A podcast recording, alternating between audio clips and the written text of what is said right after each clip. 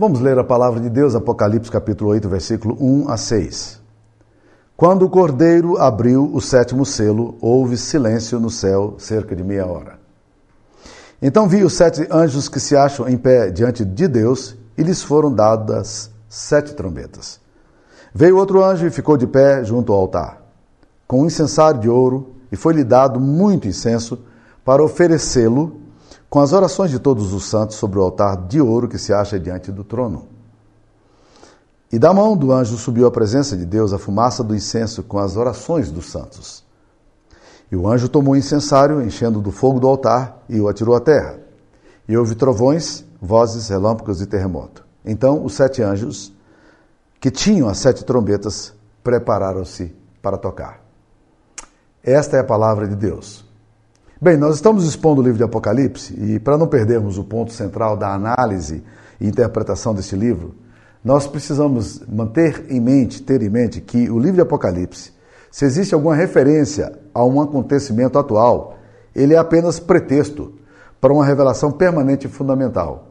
Portanto, por razões didáticas, é importante mais uma vez fazermos uma pausa para lembrar que a mensagem do Apocalipse é que Deus tem todas as coisas sob seu controle. Ele governa a história e trará a sua consumação em Cristo. O coração da mensagem do livro de Apocalipse se encontra nos capítulos 4 e 5. É, no capítulo 4, João tem a visão do trono de Deus. E ele percebe que nesse trono tem alguém sentado. E as ordens saem desse trono. O trono não está vago, e é dali, e não da ONU, que saem todas as ordens para o mundo.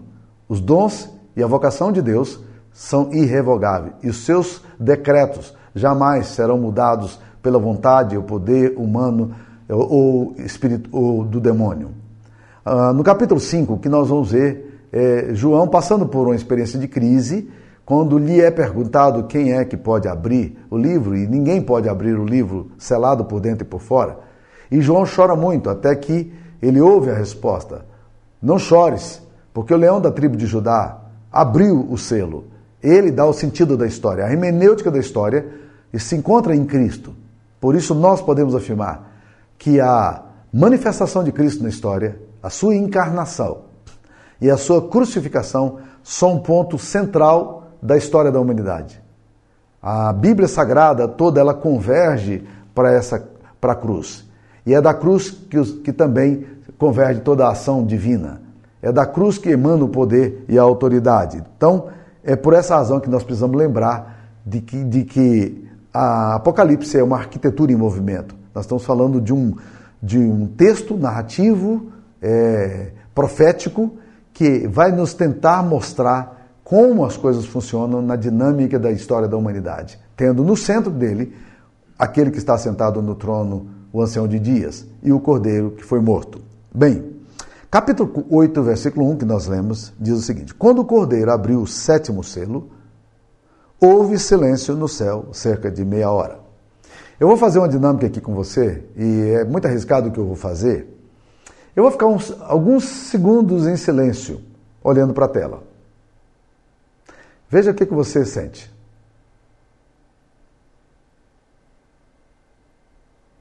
Não é alguma coisa estranha em silêncio? O silêncio, meus queridos irmãos, ele é perturbador. Mas nesse caso aqui, meus queridos irmãos, é, a ordem aqui agora é dada e há um silêncio no céu por meia hora. Nada se ouve no céu por meia hora. Existe uma forte expectativa da abertura do sétimo selo. A revelação que Deus deseja dar aos habitantes da terra ainda não se completou e as trombetas agora vão começar a tocar. E trombetas são, são é, coisas de juízo, de alerta, de proclamação. Alguma coisa vai acontecer. Depois desse parêntese e do incômodo silêncio anunciado e requerido aqui, nós estamos agora entrando no silêncio do céu. O céu silencia-se para ouvir o que vai acontecer. E agora, entrando no sétimo selo, esse sétimo selo vai desencadear as outras sete trombetas que emanam do sétimo selo. Então, a abertura do sétimo selo conclui a sessão iniciada no capítulo 4, versículo 1, e prepara agora a terceira sessão do livro de Apocalipse. Esta agora vai introduzir uma nova série de sete ações, percebidas por um período de preparação, demonstrada aqui pelo silêncio de meia hora. O sétimo selo é o último da série que fecha o livro da história, aberto pelo Cordeiro no capítulo 5. E aquele que consuma a história, que marca também o seu fim. Somente com o sétimo selo pode-se encontrar toda a interpretação e o sentido pleno da história. O sétimo selo desencadeia sete trombetas e esse sétimo selo começa de uma forma profunda, reverente, solene e pesada, com meia hora de silêncio. Com meia hora de silêncio. Silêncio é algo muito complicado. Silêncio é algo complicado no nosso mundo. Nós somos uma geração de sons e imagens. Quando eu entro no meu carro, a primeira coisa que eu faço é apertar o, o botão para ouvir alguma música. Eu quero ouvir som. Eu não estou interessado no silêncio. Eu quero ouvir barulho. É, lá nos Estados Unidos nós vivemos uma situação muito interessante que nós alugamos uma casa que ficava num lugar muito silencioso. E um dia eu disse à minha esposa: Bem, você está ouvindo um barulhinho? Era um zunido muito fininho lá no fundo do meu dos meus tímpanos. E eu perguntei para minha esposa, está ouvindo? E ela ficou em silêncio, e daí um pouquinho ela disse, sim, eu estou ouvindo. Depois da sua estudar, não tinha barulho nenhum. É o que, curiosamente, se chama o barulho do silêncio. O silêncio parece emitir alguma coisa. Então, esse barulho do silêncio, ele era provocativo aos nossos ouvidos acostumados ao barulho real, né? Somos uma geração assim, que tem som para todo lado. Som de televisão, som de rádio, som de vizinho, som de buzina, som de carro, sons, vozes estranhas, cachorro latindo, né? É, barulhos de almas, silêncio é algo fora da nossa realidade cotidiana. Aqui em Apocalipse nós temos silêncio por meia hora. Algo profundo e solene, que tem o poder de comunicar os sentimentos inexprimíveis e provocar reflexões indesejadas. Muitos tentam refugiar da agonia da sua própria alma com meio do barulho e da algazarra, porque eles têm um encontro com o silêncio da própria alma. Há algum tempo atrás, um amigo meu me relatou uma experiência que ele teve com James Houston. Eles estavam na casa dele, James Houston tinha vindo dos Estados Unidos e eles estavam almoçando ali. E James Houston já estava bem idoso e um, havia um pastor no meio do, do, grupo que era assim, falastrão, falante demais, o tempo todo rindo e contando piada. E James Houston ali quieto, ele não entendia muito bem das piadas que aconteciam. E houve um determinado momento que James Houston perguntou para esse pastor em inglês. Ele perguntou assim: Por que, que você tem que rir tanto? E essa pergunta foi tão violenta que aquele pastor ficou em choque. Pum! Ficou em choque. Está entendendo o ponto? Às vezes o silêncio é, é difícil para a nossa alma. Eu já estive em reuniões de oração onde as pessoas ficavam em silêncio contemplativo, falando com Deus. Embora a presença de Deus estivesse ali de forma concreta, aquele silêncio era provocativo, nós não gostávamos dele. Se tivermos silêncio na reunião de oração, no culto, imediatamente nós vamos arrumar uma, uma coisa para fazer, alguém vai tocar o piano, alguém vai, vai fazer alguma coisa, alguém vai começar a orar, por quê? Porque nós não podemos ter silêncio. Nós não podemos ter silêncio, infelizmente. E normalmente as pessoas levantam questões sobre quem não poderia estar para o céu? Há algumas brincadeiras que se fazem sobre esse texto aqui, dizendo quem, meia hora de silêncio no céu, quem que não poderia estar ali no céu? Algumas pessoas dizem que as mulheres não poderiam estar no céu, porque vai ter silêncio de meia hora e elas não podem estar lá porque elas estão sempre falando. Bem, brincadeiras à parte, minha esposa, um dia nós estávamos brincando sobre isso, e a minha esposa disse o seguinte: bem, eu tenho certeza de que os meus alunos, adolescentes, não poderiam estar no céu, porque eles têm que falar o tempo todo. O tempo todo eles estão falando. Se você é pai de, de garotos de 4, 5 anos de idade, você vai dizer: não, o problema é com meu filho, porque ele pergunta o tempo todo: por que, pai? Por que, pai? E aí, quando você fala, filho, você pergunta demais por quê? Ele vai te perguntar: por que será que eu faço isso, papai? Né? Então, na verdade, nós percebemos que muitas vezes nós vamos é, é, encontrar essa dimensão do silêncio. Já vi piadas também sobre religiosos. Alguém disse: não, os pentecostais não podem estar no céu, porque o céu, eles não vão suportar silêncio, eles não vão aguentar. Mas aí outras pessoas falam, é, eu acho que os calvinistas também não podem estar no céu. Por quê? Porque lá os louvores são como o som de muitas águas penetrando todo lugar, né? E é simplesmente arrebatador e os, e os calvinistas gostam de hinos mais estilizados, harmônicos e assim por diante, né? Então eles não vão poder estar no céu porque não vão suportar o louvor e o barulho do louvor que vai ter no céu como sons de muitas águas, né? Bem, deixando as brincadeiras nada, o que nós vamos perceber aqui, meus queridos, é entre o sexto e o sétimo selo, é, existe aqui uma interrupção, um corte, uma quebra que representa a crise. Segundo Jack Liu, na literatura apocalíptica, o silêncio é o sinal do fim dos tempos ou da sua realização. Mas na literatura bíblica é sinal da presença do Senhor Todo-Poderoso. Aqui agora são introduzidas as sete silêncios, as sete trombetas, né? Então, meus queridos irmãos, o toque da trombeta vai surgir. Então surge o silêncio, e agora o que vem depois do silêncio? Vem as orações dos santos. Capítulo 8, versículo 2. Então vi os sete anjos que se acham em pé diante de Deus e lhes foram dadas sete trombetas. Estão percebendo aí? Agora, meus queridos irmãos, os sete anjos recebem sete trombetas. Veio outro anjo e fica de pé junto ao altar. São dois, são sete anjos que se colocam de pé para receber as sete trombetas, e agora um outro anjo que fica de pé junto ao altar, com um incensário de ouro. O incensário, meus queridos irmãos, é um objeto uma vasilha é, no qual se coloca o incenso. Ele tem nas suas mãos esse incensário. E o que é que é colocado ali naquele incensário? Na mão daquele anjo. A Bíblia diz aqui que foi lhe dado muito incenso para oferecê-lo com as orações de todos os santos sobre o altar de ouro que se acha diante do trono. Então o que, que acontece? Aquele incenso que está na mão deste anjo, antes ainda das sete trombetas surgirem, ele é ele, esse incensário está cheio dos incensos e das orações dos santos. Então, de uma forma mística, de uma forma é, maravilhosa, e nós precisamos usar a imaginação para entender esse texto, como todo o texto do Apocalipse exige certa imaginação. Então, o que nós vemos aqui agora? As orações dos santos são depositadas junto com o incenso. E agora esses incensos são apresentados diante de Deus. Eles vão chegar diante do trono de Deus. E aí o, o, o anjo pega essas orações, sobe à presença de Deus, e a fumaça do incenso vai com as orações dos santos, capítulo 8, versículo 4, e o anjo toma o incensário e enche do fogo do altar. Olha que coisa bonita, que figura bonita. O incensário está na mão dele, com os incensos.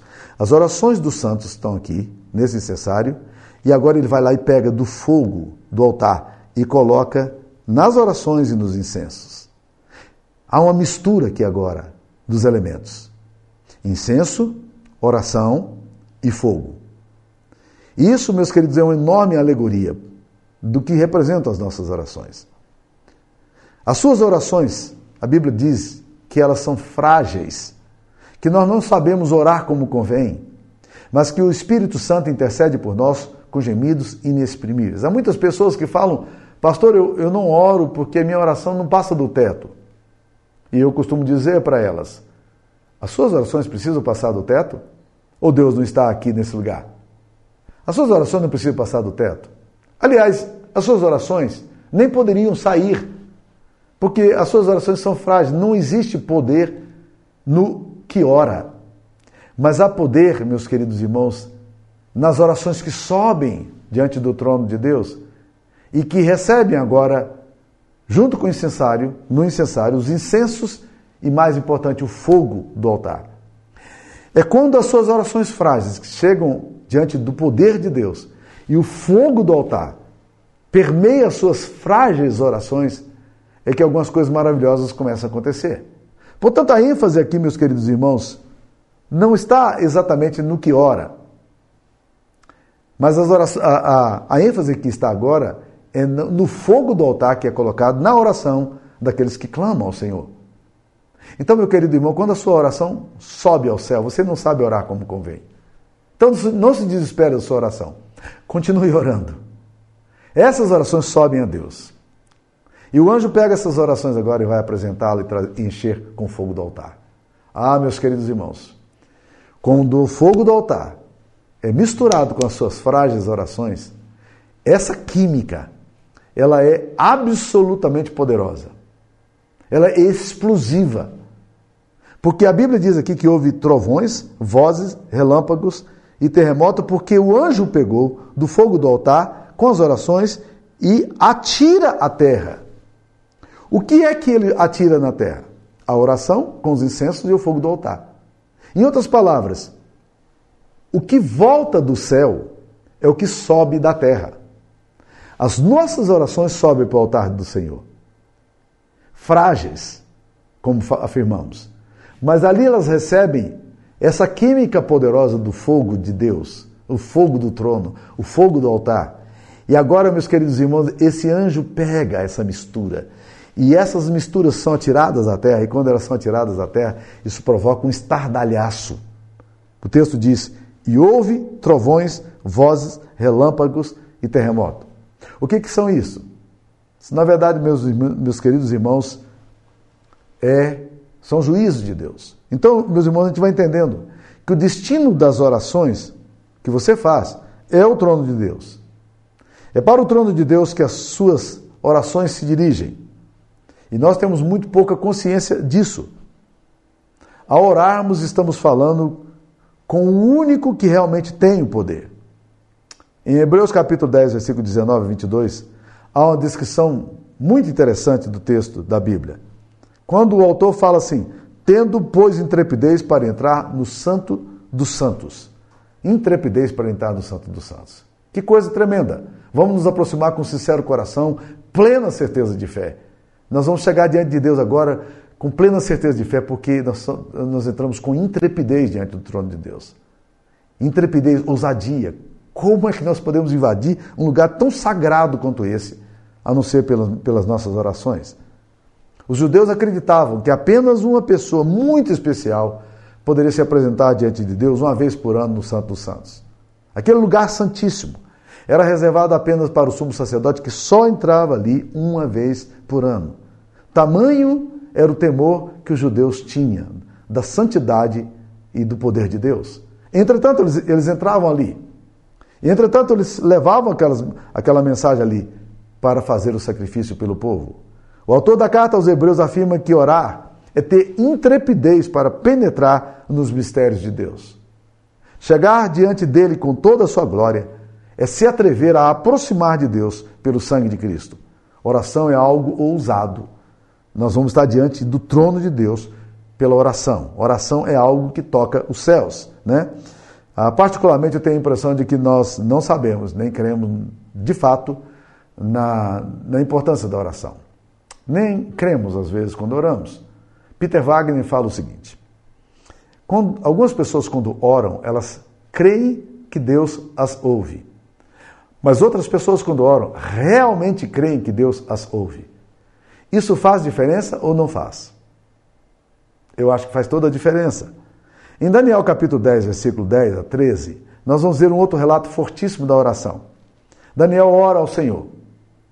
Diante de tempos muito pesados, ele vai buscar a direção de Deus. E lá, e lá quando chega no capítulo 10, versículo 12, nós vemos um, o seguinte relato, Daniel 10, 12. Desde o primeiro dia que aplicaste o coração a compreender e a humilhar-te perante o teu Deus, foram ouvidas as tuas palavras e por causa das tuas palavras é que vim. Era o anjo vindo na direção dele para trazer o socorro. O texto relata que a resposta à sua oração demorou 21 dias, porque uma força espiritual estava obstruindo o caminho do mensageiro de Deus para que a resposta de Deus não chegasse a Daniel. Mas presta atenção no que o texto diz. Desde o primeiro dia que aplicaste o coração a compreender e a humilhar-te perante o teu Deus foram ouvidas as tuas orações. Esse texto de Daniel nos dá uma pista para compreender. Porque normalmente somos tão resistentes à oração e somos tão desestimulados a orar. Porque a oração enfrenta oposição espiritual. Satanás sabe que quando oramos, nossa oração tem destino certo, e, e é perigoso para os seus planos e suas estratégias. As orações chegam ao trono de Deus, chegam diante do trono de Deus. É essas frágeis orações. Então, Deus pega essas frágeis orações e transforma agora em orações em coisas poderosas. Um outro detalhe que esse texto aqui me chama, meus queridos irmãos, atenção, é que diz aqui no versículo no versículo 4 de Apocalipse 8. Vamos ler aí. Apocalipse 8, 4. E da mão do anjo subiu à presença de Deus a fumaça do incenso com as orações dos santos.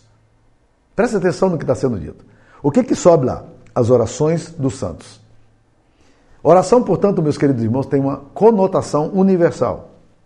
O texto nos afirma que foi trazido diante de Deus as orações de todos os santos, de todos os lugares, de todos os tempos. Orações desta geração se juntam ao clamor piedoso de outras gerações e chegam ao altar de Deus.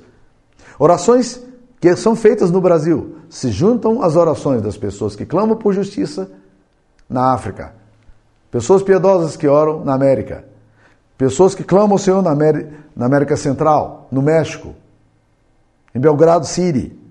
Então, quando um povo, uma geração, o povo de Deus se reúne clamando ao Senhor, pedindo algo que glorifique o seu nome, certamente Deus vai atender.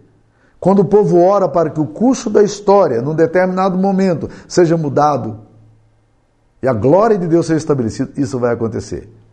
E uma das coisas que temos mais preciosas que temos encontrado no nosso ministério é que oração parece conter uma ideia conspiratória. Já pararam para pensar que a própria palavra oração, se a gente fizer uma um desdobramento meio que forçado da frase, gente dividindo-a, ora, tracinho, ação. Na verdade, nós estamos numa poderosa ação. Vamos orar. Vamos orar para saber o que Deus vai fazer. Isso é uma ação. Quando você faz, você faz. Mas quando você ora, Deus faz.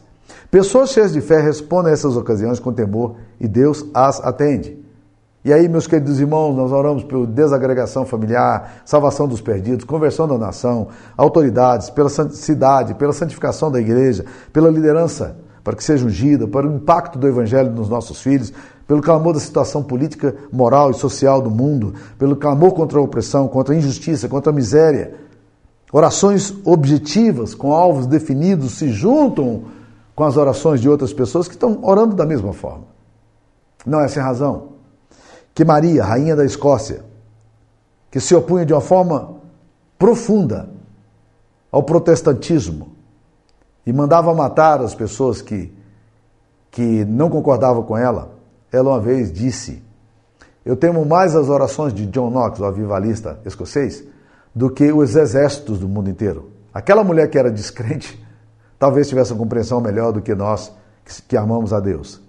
Agora, meus queridos irmãos, uma outra coisa que nós precisamos entender aqui é que tão logo as orações chegam ao trono, o anjo retira as orações do incessário e as joga sobre a terra. Essa é outra verdade que está aqui. Já não mais como meras súplicas. Não são mais frágeis orações. Mas o que vai descer agora são poderosos agentes capazes de transformar a face de uma região. O que faz dessas simples orações de povos anônimos e simples da história se tornarem tão eficientes? Essas orações descem com o fogo do altar. Orações sem o fogo do altar não fazem diferença. Mas quando as súplicas chegam à presença de Deus, elas são unidas ao fogo, fazem profunda diferença. E todos esses elementos aqui, que apresentam no, no versículo, versículo 5, trovões, vozes, relâmpagos e terremotos, são juízos sobre a humanidade.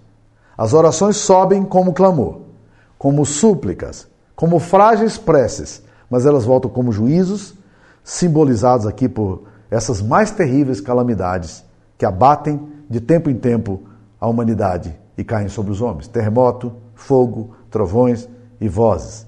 Literalmente aqui, vozes significa estrondos. Então, quando o povo de Deus se une em torno de um determinado tema e ora fervorosamente para que Deus atenda a sua súplica, Deus o faz. Deus tem ouvido atento às orações.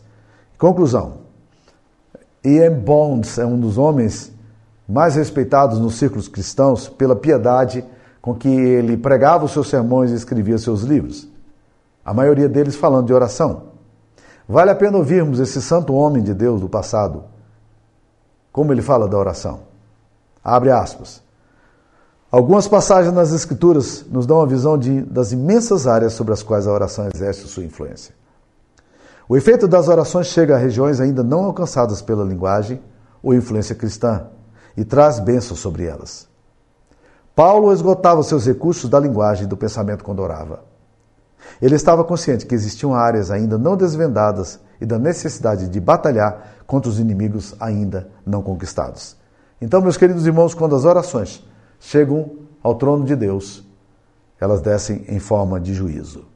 E aqui, meus queridos irmãos, o sétimo selo agora vai se desdobrar nas sete trombetas. Mas isso é um assunto para o outro encontro nosso. Por hora, é o que Deus tem a nos comunicar pela Sua palavra. Vamos orar? Senhor, perdoa-nos porque oramos tão pouco. Perdoa-nos por não entendermos a seriedade, a beleza e o poder que há nas orações. Perdoa-nos pela nossa negligência e preguiça, pela nossa indolência. Ó oh Deus, dá-nos graça para a gente orar mais. Não apenas pelos assuntos do dia a dia, mas pelos assuntos, ó oh Deus querido, que tangenciam os céus. Nós queremos orar, ó oh Deus, pela nossa nação, pelas questões políticas envolvidas na nossa nação, pelas nossas cidades pela opressão, pela injustiça. Ó oh Deus, dá-nos um coração mais ousado nas orações. Nós te pedimos isso em nome de Jesus. Amém. Deus abençoe você, meu irmão. Até a próxima semana, se Deus assim permitir.